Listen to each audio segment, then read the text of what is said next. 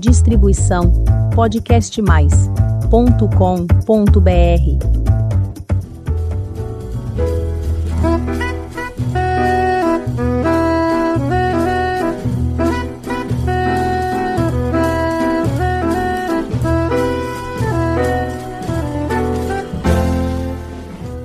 Olá, eu sou a Elizabeth Junqueira do canal Avosidade.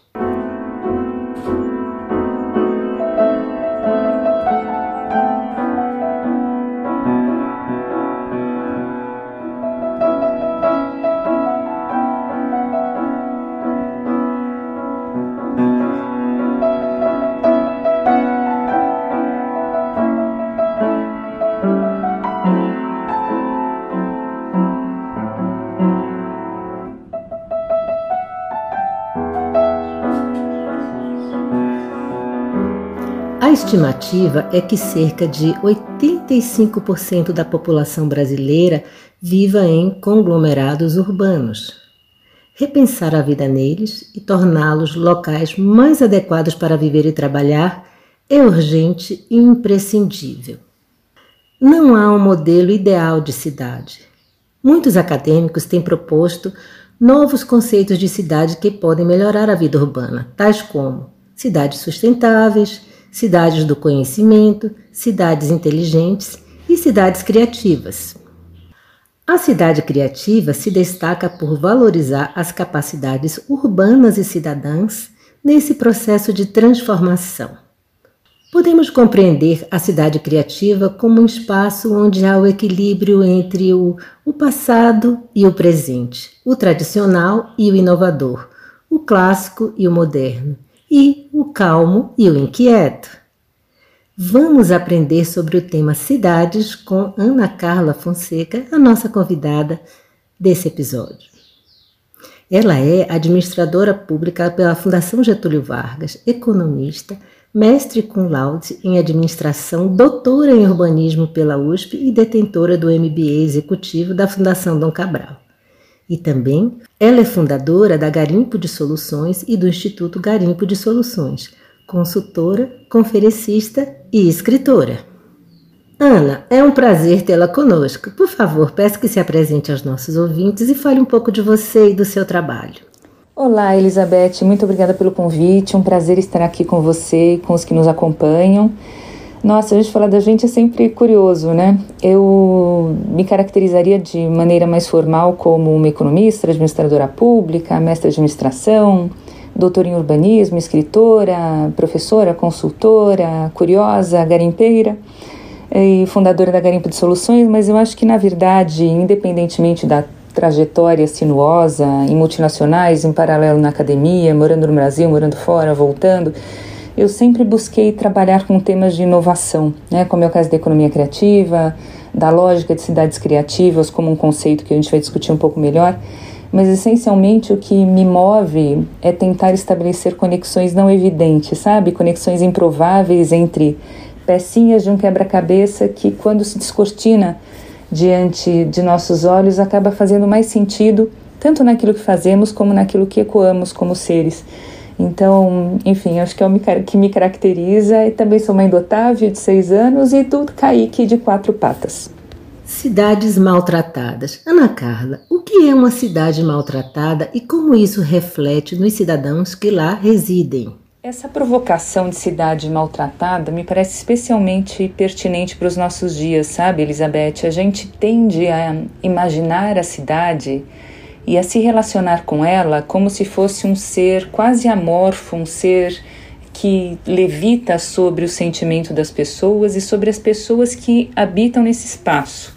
Então a gente imagina a infraestrutura construída, o desenho, né, próprio espaço urbano, uh, fluxos econômicos, serviços oferecidos, número de pessoas, mas a gente não desce à questão do cidadão o que é um, muito paradoxal, porque de todo modo a cidade surge em função dos cidadãos, as cidades surgem como espaços de encontro, como espaços de confluência, como espaços de trocas, e por isso que a gente defende muito que é, a adjetivação qualquer que a gente utilize, cidades criativas, inteligentes, empreendedoras, educadoras, enfim, o que for, só possam sê-lo a partir do momento em que você tem cidadãos que o são, né? Porque a cidade é um reflexo desses cidadãos.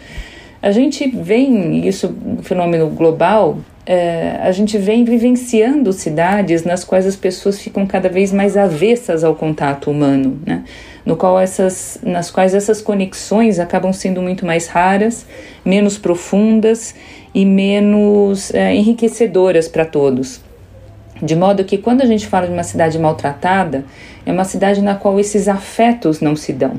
E a gente vê o reflexo da falta desses afetos é, quando a gente nota lixo no chão, quando alguém depreda um patrimônio público, quando alguém lida com a cidade de uma forma de, muito desvinculada, né? porque isso é um reflexo visível de como as pessoas se sentem naquele espaço. E às vezes a gente se acha muito distante, talvez, dessa discussão, porque fala, ah, não, mas eu tô aqui, enfim, moro na cidade, trabalho, vivo, e o que eu mais quero quando me aposentar é sair daqui e morar, sei lá, na praia, morar em uma cidade pequena, morar em algum outro lugar que não aqui. É, a Rede São Paulo, durante muito tempo, fez um estudo, um levantamento chamado IRBEM, que é um índice de referência em bem-estar municipal, aplicado, por exemplo, à cidade de São Paulo. E dava, conforme a edição, que a cada seis, é, cada dez habitantes, seis ou sete gostariam de sair da cidade se assim o pudessem. E na verdade todo mundo pode, mas a gente fica com aquela sensação de que o custo de morar na cidade é muito alto. O custo pessoal, o custo familiar, o custo emocional, o custo financeiro, enfim. De modo que, se a gente vive com essa sensação de que eu estou sendo lesada nessa relação, a gente devolve para a cidade esse maltrato, né? não somente com relação às pessoas e aos demais seres que estão, e por seres eu digo as árvores, os animais, os animais de rua, enfim, todo esse ecossistema no qual nós vivemos e que caracteriza as cidades, mas também as cidades como percepção de espaço público. Né? E por isso, um dos antídotos ao maltrato das cidades é justamente a gente conseguir promover cada vez mais o resgate desses espaços de encontro. As cidades brasileiras são doentes? Os flagelos da nossa cidade são tão evidentes: ocupação urbana inadequada, falta de saneamento básico, especulação imobiliária desmedida, falta de áreas de lazer da população são tantas coisas. Poderíamos dizer que as cidades doentes abrigam cidadãos doentes? Por favor, nos explique essa questão tão complexa e urgente. É realmente uma questão é, não só complexa como urgente, você bem traz isso, porque as cidades acabam sendo reflexo das sociedades que elas abrigam.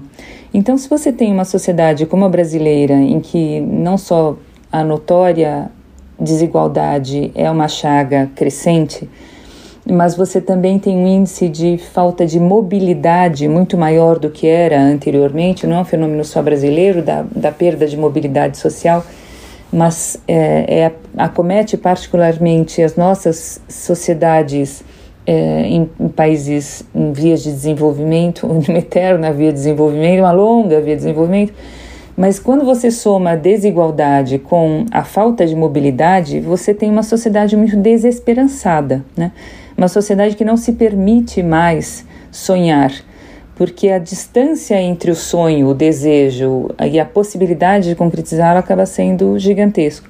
Então você tem uma sociedade que começa a sofrer de vários males, como a, a cidade também sofre, né? você tem uma, uma sociedade ansiosa, nervosa, depressiva. Se você analisar os números da Organização Mundial de Saúde já previamente à pandemia da Covid, o brasileiro, como povo, entrava no triste recorde de número um em percentual de população ansiosa. Nós tínhamos 9,3% da população classificada como, de alguma forma, ansiosa, assim como tínhamos o terceiro lugar em depressivos em algum espectro de depressão, enfim, acabava se enquadrando cerca de 5,8% da população brasileira. Claramente a pandemia em nada ajudou isso, né? mas não ajudou tão pouco porque nós acabamos com uma sociedade muito mais cindida por questões peculiares ao Brasil do que já tínhamos antes da pandemia. De modo que, se você vê o reflexo disso na cidade, uma cidade que tampouco acolhe essa população, porque reflete essas, essas desigualdades né, no que diz respeito à moradia, no que diz respeito ao acesso a serviços, você tem possibilidades cada vez mais desiguais e com menos possibilidade de pensamento em é, sobrepujá-las, né? Daí claramente a gente vê que, em especial as nossas grandes cidades, são acometidas por essas doenças, como você bem classifica. Agora, quando a gente, trazendo um pouco de esperança, num live de esperança dessa questão também, quando a gente observa alguns contextos, e aí para tomar um de forma ilustrativa, o Vale do Ribeira, os 22 municípios que compõem o Vale do Ribeira Paulista e os, os nove do lado paranaense, você tem uma região que no estado de São Paulo costuma ser referenciada como a de mais baixo IDH é, paulista e, portanto, a mais pobre. Né? E você analisa a população que lá vive e as condições que lá estão, e é claro que você tem muitas vezes é, uma, uma camada de população muito desprovida de renda. Porém, você não vê, essencialmente não vê, como de forma comparativa as grandes cidades, mas mesmo no absoluto, você não vê uma população em situação de rua como vê nas outras cidades, você não vê um rio poluído, é, como a gente nota na vasta maioria das nossas cidades, inclusive médias.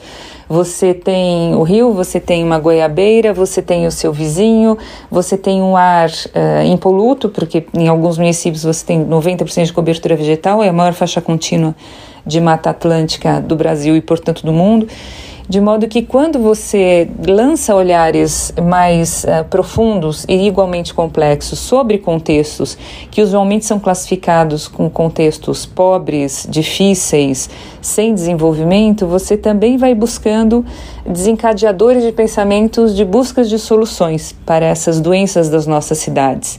E muitas dessas questões têm a ver com a preservação do, desse nosso ecossistema ambiental. Não digo isso somente com relação ao verde, mas das relações entre as pessoas, para me remeter ao que a gente discutia eh, dos afetos. Bem, agora vamos falar de saúde e soluções para as cidades. Quais são os bons exemplos que podemos seguir e adaptar no Brasil e em outras cidades do mundo? É, as soluções que a gente acompanha no mundo e no Brasil acabam passando por algumas vertentes comuns, né? E que são justamente as que resgatam o lado humano das cidades em sua escala humana no seu, e no seu convívio, né? Essa civilidade que acaba muitas vezes esvaindo, eh, se esvaindo pelas, pelas ruas, né? E que a gente fala, nossa, mas eh, mudou muito a cidade como eu a via quando era pequena e daí para frente. O que, que a gente tem como gatilho para esse resgate? Primeiro, espaços de convívio, né? Por conta de N situações históricas e também algumas das que a gente já trouxe aqui nessa conversa, as cidades passam a ser cada vez mais arquipélagos, você não convive com a diferença, né? Você tem esgarçamento do tecido social, você tem cada vez menos o contato com a diversidade, portanto, menos você se mostra disposta a acolhê-la, e não raro você se torna mais intolerante com relação ao que é diverso, porque é um diverso que muitas vezes também te assusta dada a falta de convívio cotidiano com ela também, e a gente tende a estranhar aquilo que a gente não conhece e nem sempre a gente acolhe bem. Então, quanto mais reclusa a sociedade se mostra, é, mais a cidade vai sofrendo com isso. Por consequência, com mais a gente cria espaços de convívio e muitas vezes em, no início, em especial, com boas desculpas, entre aspas, para que as pessoas acudam a eles. Então é um, é um show, é um espetáculo mambembe para as crianças, é, um, é uma praça pet, onde eu vou encontrar vizinhos que muitas vezes eu nem sabia que eu tinha. Esses espaços de, de roçar de pele, sabe? Esses espaços da, da boa fricção, esses espaços de convívio são um biotônico fontoura para a gente resgatar o, essa civilidade das cidades e, portanto, a sua salubridade. E outra questão que é super importante é a gente trabalhar a sensação de segurança. E eu digo sensação de segurança, que também é algo muito atávico né, a nós humanos, porque é, quando a gente fala segurança, muitas vezes as pessoas se remetem a estatísticas de crimes e afins, mas é a sensação cotidiana da segurança, de eu não me sentir oprimida, de eu poder falar e não, minha voz não ser tolhida, de eu não ser é, criticada por mim e não, ou seja, a dominem, né? E não pelos meus argumentos, das pessoas respeitarem o que eu estou falando, pelo menos pararem para ouvir, se não gostarem do meu argumento, não, não me taxarem de idiota. É a sensação de segurança de eu poder voltar às onze e meia da noite para minha casa percorrer 200 metros e ver que a luz e a gente circulando, então eu me sinto segura vai muito além do que a estatística mostra, né? Eu, eu poder estar no celular e eu uh, não achar que o tempo todo alguém pode pegar o meu celular ou que eu vou ser invadida por um hacker. Então a segurança digital também entra cada vez mais. Eu estar conversando com o meu vizinho e eu não ter que ficar olhando o tempo todo para a calçada porque a civilidade também passa por eu não ter grandes degraus, né, ou ter um buraco no meio da rua e pelo menos alguém colocar uma varetinha para chamar atenção até que seja consertado. Então, quando você não tem que ficar de sobreaviso o tempo todo, portanto, você se sente segura, isso contribui enormemente para a gente resgatar essas questões. E isso se dá das formas mais prosaicas, muitas vezes, né? É, é a iluminação, é eu criar condições para que as, os pais e as mães andem com os carrinhos de bebê, porque ainda que não passe pela racionalização, quando a gente anda em um espaço e a gente percebe gente andando com cachorro, criança brincando, a gente ouve as risadinhas, carrinho de bebê, pessoas de mais idade, a gente invariavelmente se sente num ambiente mais seguro. Né? Então a gente tem que criar as condições, inclusive físicas, e muitas vezes são questões simples para que essas condições se apresentem. Né? De modo que eu abordaria de início ao menos essas duas questões que são lapidares, de promover espaços de convívio, sabe a mesinha de piquenique? E também de você promover essas condições que passam a sensação de segurança de uma forma mais ampla. Como o cidadão pode e deve participar para a melhoria da sua comunidade, da sua cidade e assim por diante? Eu acho que a gente precisa, mais do que nada, se permitir sonhar de novo, sabe? Aquele.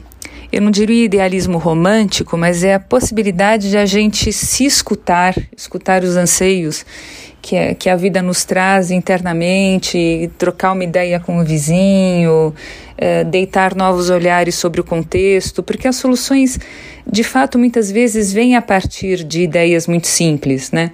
É, daquele detalhe que você coloca na sua janela é, para que o vizinho veja. Eu me lembro durante a pandemia, andando pelas ruas com meu cachorro, inclusive, tinha uma casa a duas quadras da minha rua com um bilhetinho na porta dizendo vai melhorar, tudo vai ficar bem. Então, quando a gente se predispõe a olhar para o próprio contexto de um jeito um pouco mais otimista, não otimista poliana, mas um otimista que percebe essas relações do afeto, como a gente conversava no começo, é, e que a gente percebe que há outras pessoas e há outros seres vivos, e a gente cuida de uma árvore que está com o galho tombando e, e coloca uma estaquinha, são desencadeadores de um otimismo coletivo. Né? E eu creio muito na questão do coletivo, desde a inteligência coletiva para a gente encontrar soluções para os embrólios nos quais se meteu nos últimos tempos e é, também observar oportunidades e aproveitá-las, até esses desencadeares de alavancas e de avalanches de possibilidades de transformação. Né? A, a mudança realmente acontece a partir do pequeno. E quando a gente faz as pazes com a ideia de que isso não vai cair do céu, que não vai ser uma política pública megalomaníaca, um salvador da pátria que invariavelmente não existe, que vai resolver tudo, a gente chama para si essa possibilidade de transformação. Né?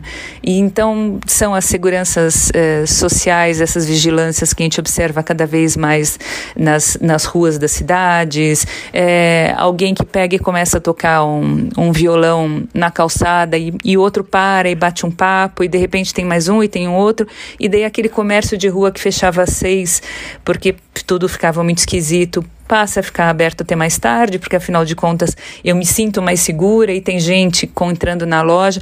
É um desencadear, né? Então eu acho que é, eu gostaria muito que a gente se permitisse sonhar e não só como desejo, mas como vontade, né? Como ação. Agora a palavra é sua para a saudação final. Fique à vontade para enviar uma mensagem e fazer um convite aos nossos ouvintes. Eu queria agradecer e parabenizar você, Elizabeth, pelo espaço de trocas, né? Eu acho que cada vez mais a gente precisa ouvir os outros para também começar a se ouvir.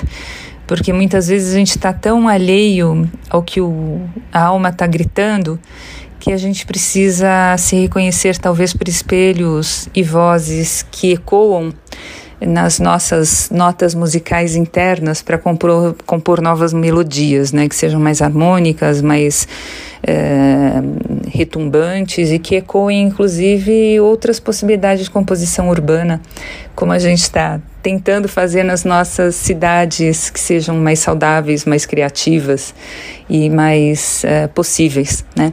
Então agradeço o espaço de trocas, tenho ouvido também outras outras, uh, outros episódios seus, outras estripulias, como eu costumo dizer, e eu acho que é justamente dessa, desse conjunto de atividades que a gente vai conseguir transformar o contexto. Obrigada. Mais um tema importante para a nossa reflexão. Vivemos nas cidades. Elas são como extensões das nossas casas. Se cuidarmos bem delas, estaremos cuidando bem de nós mesmos, da nossa família e dos amigos. Uma cidade feliz é responsabilidade de todos. Ana Carla, nosso muito obrigada pela sua participação. Esperamos tê-las mais vezes conosco aqui no canal Avosidade. Há muito que aprender e muito que fazer. E para você que está nos ouvindo pela primeira vez, faça um convite. Visite o canal Avosidade e conheça os episódios anteriores. Tem muita história bonita para você conhecer, aprender e se emocionar. Aproveite e faça sua inscrição no nosso canal. Toda semana tem episódio novo, quinta-feira, às 16. Muito obrigada pela sua companhia, cuide-se bem e até o próximo episódio.